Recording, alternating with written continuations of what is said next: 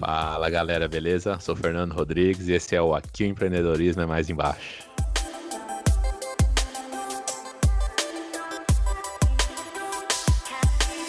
Fala galera, meu nome é Renan e hoje a gente vai falar sobre o momento atual, sobre coronavírus.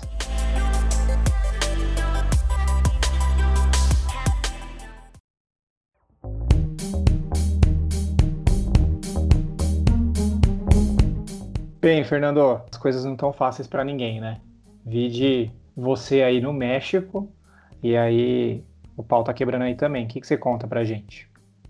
Fala, Renan. É igual a gente comentou no, no, episódio anterior, a gente, eu vim aqui visitar os meus, meus sogros, né? Um pouco antes da gente voltar pro Brasil.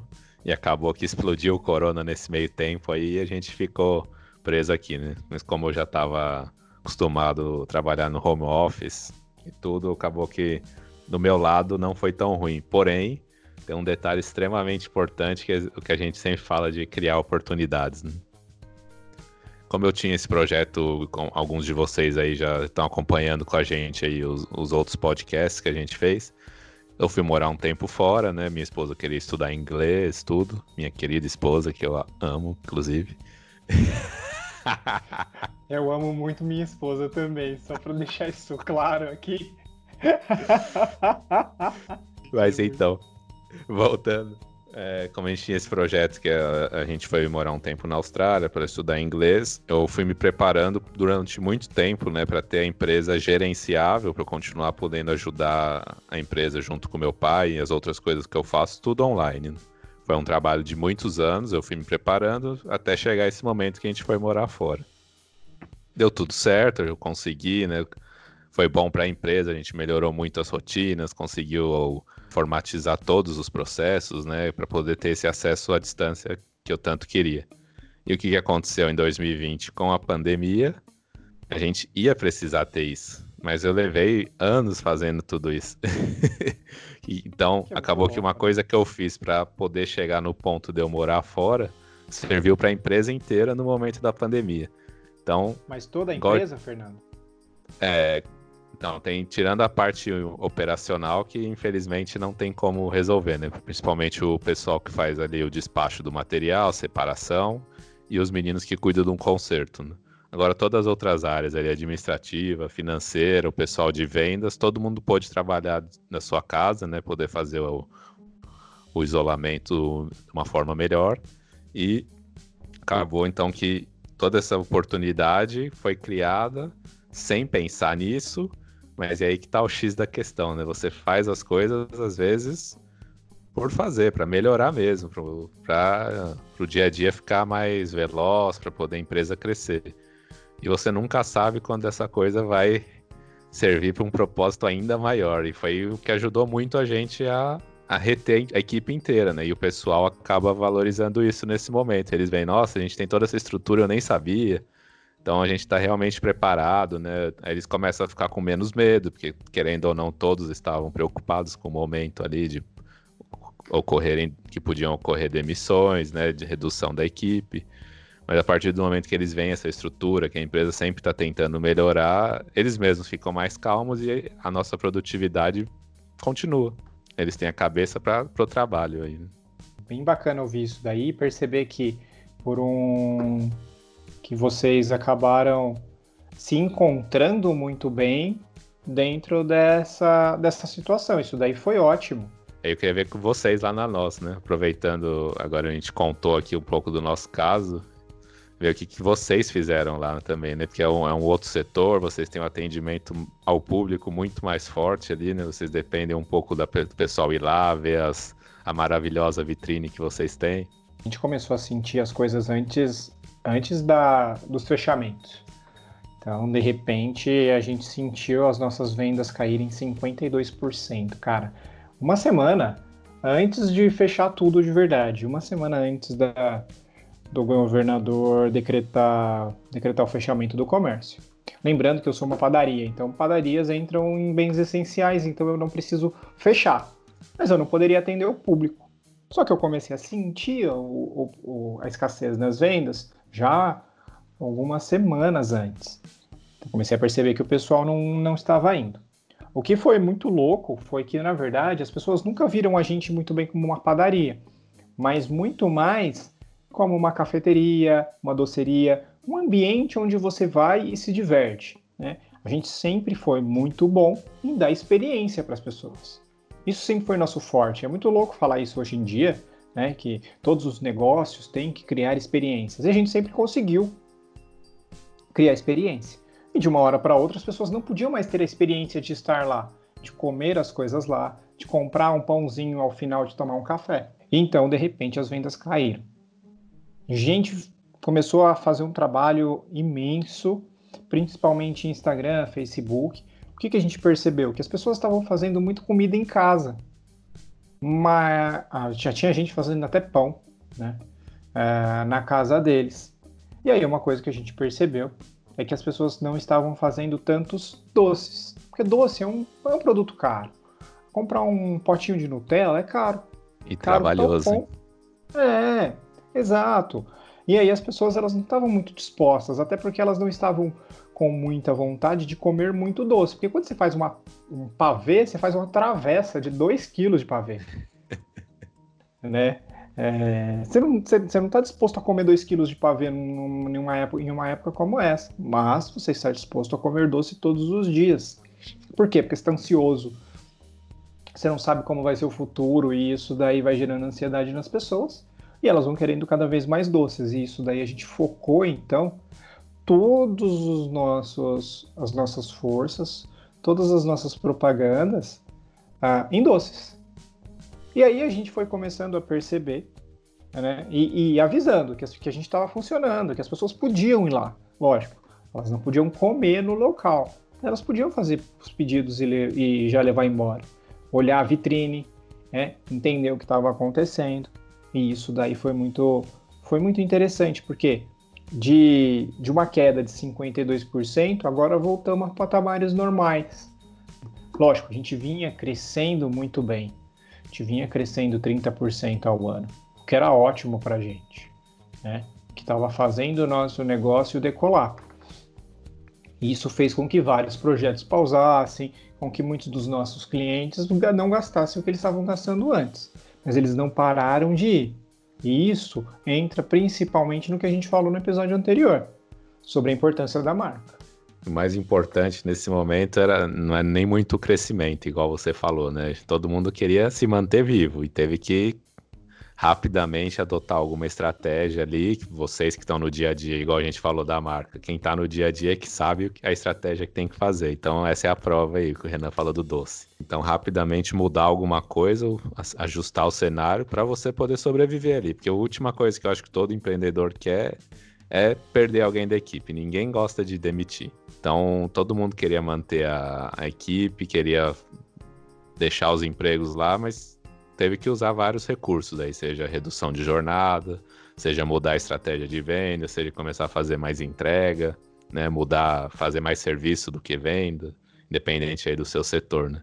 Importante era se movimentar, não podia só ver o, o mundo desabando e ficar parado ali sem tomar nenhuma ação, né?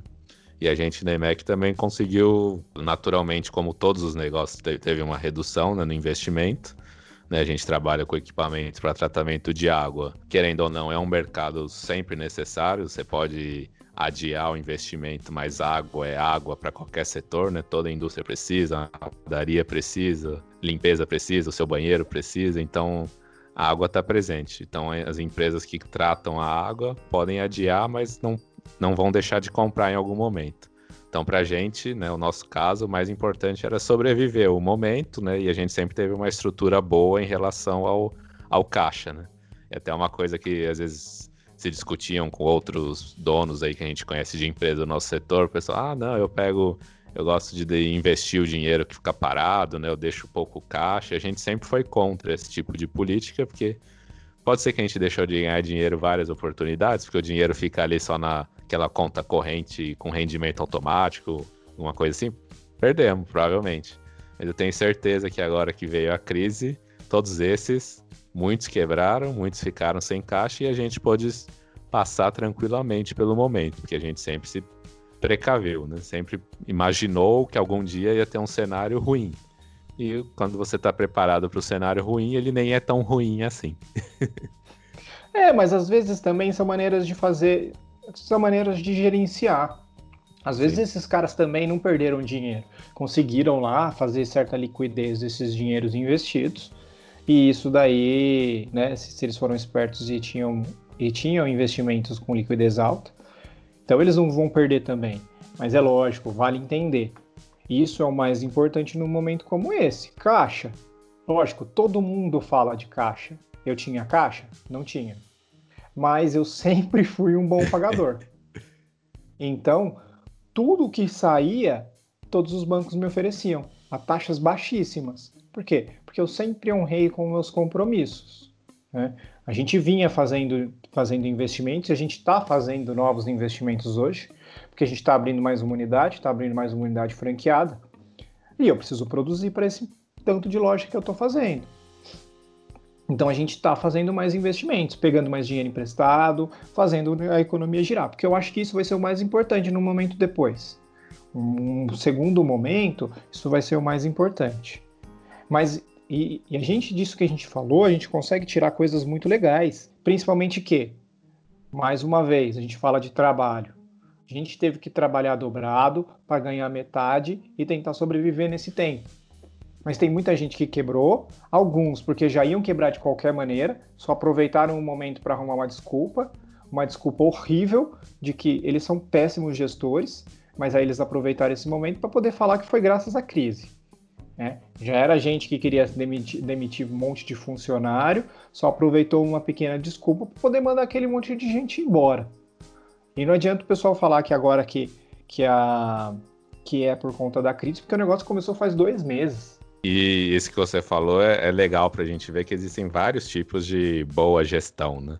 O, o, nosso exemplo que eu usei, a, gente é realmente muito importante ter caixa, porque a gente tem um, uma folha de pagamento muito alta. Né? O nosso tipo de comércio, nosso custo fixo é alto. Então, para a gente poder aguentar vai, três meses, que era a primeira expectativa da pandemia, a gente precisava ter esse caixa, mas não quer dizer que era a única solução, igual o Renan colocou, né?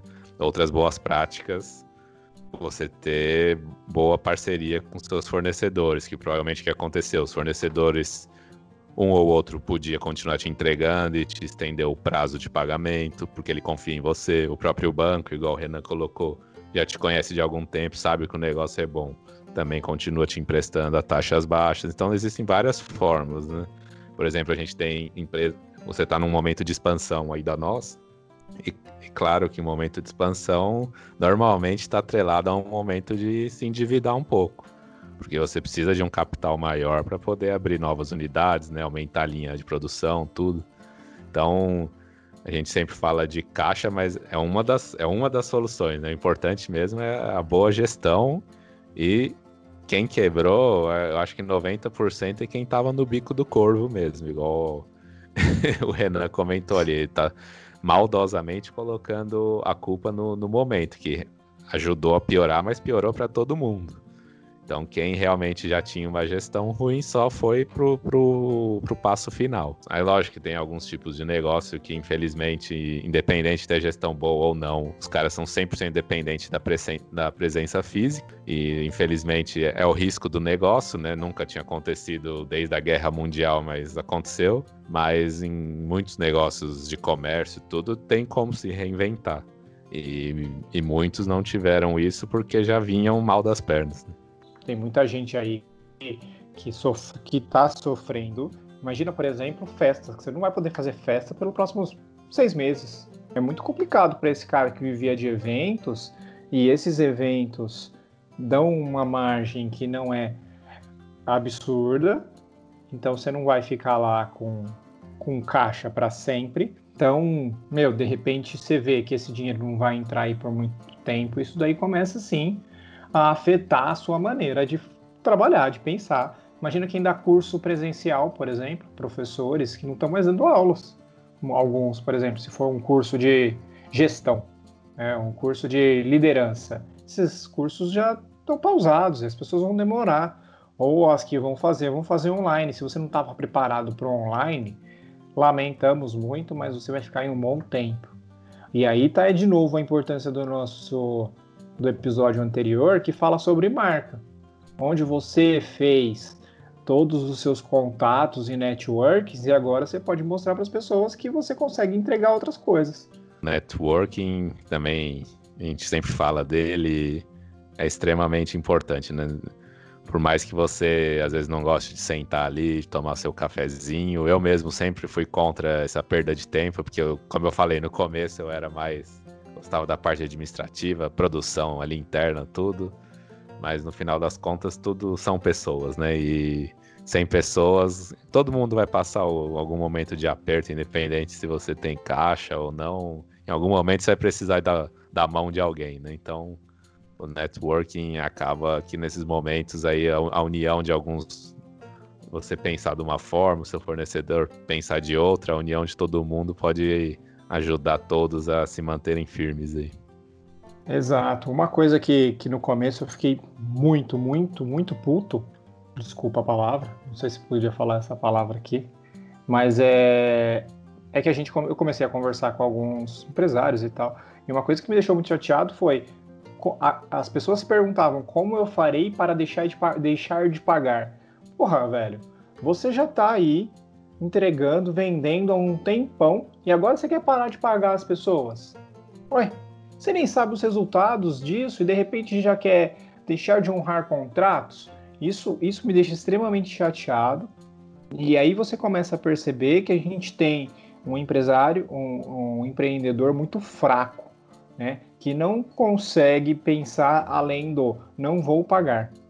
Porra, começa a pensar em estratégias diferentes que você já não foi um bom pagador anteriormente ou fez caixa como vocês fizeram, como vocês tinham caixa para isso? Né? E não precisa ser um gênio para saber que é importante, porque todo mundo fala que é importante isso. Né? Todo mundo fala que é importante honrar contratos, todo mundo fala que é importante ter dinheiro em caixa, todo mundo fala de capital de giro. E aí, de repente, o cara, a primeira, no primeira dor de barriga do cara, a primeira coisa que ele quer fazer é deixar de pagar as pessoas. Ah, então tá tudo errado. Não faz sentido nenhum ter negócio. Se você não serve para bosta nenhuma. Esse foi, inclusive, é, é o único grande problema que a gente visualizou lá na EMEC, que era o aumento do índice de inadimplência. Porque a gente até continuou vendendo abaixo do que a gente esperava para o ano, mas igual a gente já falou hoje, chegou o ponto que a gente falou, a gente não, não quer mais lucrar esse ano, a gente quer só pagar as contas e sobreviver para todo mundo ficar aqui, a equipe unida, para a gente passar o momento e continuar firme. Então, só que aí a única preocupação é, vamos continuar vendendo, mas a gente precisa receber também, né? Não adianta só vender. E Exato. isso realmente aconteceu num primeiro momento. E casos igualzinho que o Renan falou. O cara, a primeira coisa que ele quer é passar a perna em alguém. Ele não tá nem nem preocupado se tem outra solução, tentar se virar ali para manter a parceria que tenha alguns parcerias de anos que o cara compra com você. O cara só quer mesmo é, é dar o cano ali, colocando a culpa no momento, né? Talvez ele nem tenha problema nenhum, mas aí você vê o caráter da pessoa. É, a gente percebe que, que essa crise né? Esse momento, eu não chamo de crise, não é um momento, a crise vai vir depois. Espera a hora que você tiver que pagar todos os seus impostos atrasados uh, e mais os atuais, e aí você vai ter que pagar todos os funcionários em dia e a cobrança vai ser maior. Aí sim a gente vai ver crise. Nesse momento a gente está passando por uma situação, uma situação horrível, né? É, aonde você não conhece, não tem conhecimento do, do, do vírus e nada. Mas uma coisa a gente consegue ter certeza é, só está mostrando quem é um canalha e também está mostrando quem trabalha de verdade, quem quer fazer o país crescer e vai crescer. Né? Lógico, vai, vai separar um pouquinho o joio do trigo. Vamos continuar com pessoas muito ruins ainda, principalmente governando o país. Mas, mas eu acredito que, que é um momento de mudança. Lógico, daqui seis meses os, seus clientes vão, ser vão continuar iguais, tá? Vão fazer igualzinho eles estavam fazendo hoje. Não adianta a gente achar que o consumo vai mudar para sempre. Não vai, não. Ah, daqui seis meses está tudo igual de novo. Mas, né, é um momento interessante aí para a gente perceber, para a gente entender e evoluir muito. É igual a plantação, né? Você pode cuidar, ter agrotóxico, tudo, sempre vai surgir a erva daninha, não adianta, não, nada muda. Eu tenho, a minha primeira percepção, sem nunca ter passado, como todos nós praticamente vivos, nunca passamos por uma pandemia aqui no Ocidente. A primeira percepção é não, o consumo veio para mudar para sempre. Ninguém vai viajar mais, ninguém vai ficar comprando muita roupa. Passou um mês, passa dois meses, você começa a olhar para sua mesma roupa. Nossa, tá enchendo o saco de usar isso aqui. Nossa, que vontade de ir pra praia. Tudo vai voltando ao normal. Não adianta. Passando o primeiro Exato. momento do susto, eu acho que a, as suas práticas, seu estilo de viver volta ao, ao que você era. Não tem nada que, que te assuste mais. Aliás, acho que você volta até mais forte e com mais vontade de fazer o que já fazia. Sem claro, dúvida. Com, talvez com algumas práticas novas. Pode ser que a gente fique para sempre usando máscara em público em alguns lugares? Pode ser, igual na Ásia, que costuma ter mais esse tipo de doenças respiratórias, eles para eles é normal usar máscara em qualquer situação. Antes do corona, já, já era comum, né? Pode ser que isso mude, mas isso não, não vai mudar o, o consumo do dia a dia, eu espero, e é o que eu já tô acreditando também, vendo o que acontece comigo e com a família e amigos, né? Que eu costumo conversar mais próximo. Então, galera, eu acho que eu acho que o, o momento pede muita reflexão e trabalho. Lembra, mano, vocês vão ganhar metade do que vocês estão ganhando. Mas é super importante que vocês tenham isso em isso na cabeça de que vai passar e que a gente tem que aprender muita coisa. Tá? Valeu, galera. Até o próximo episódio. É só uma conclusão minha também. A gente viu que saíram vários podcasts no meio da pandemia, um monte de gente tentando prever as coisas. A gente achou legal dar uma esperada para a gente primeiro viver ela, para poder dar a nossa opinião, né? Ver o que, que a gente acha do mercado e tal. Então a gente espera ter contribuído no, com um podcast um pouco diferente sobre a, o momento atual, né? Já com um pouco de, da experiência do que está acontecendo em setores diferentes. Valeu, é galera. Até a próxima. Valeu, um abraço. Tchau, tchau.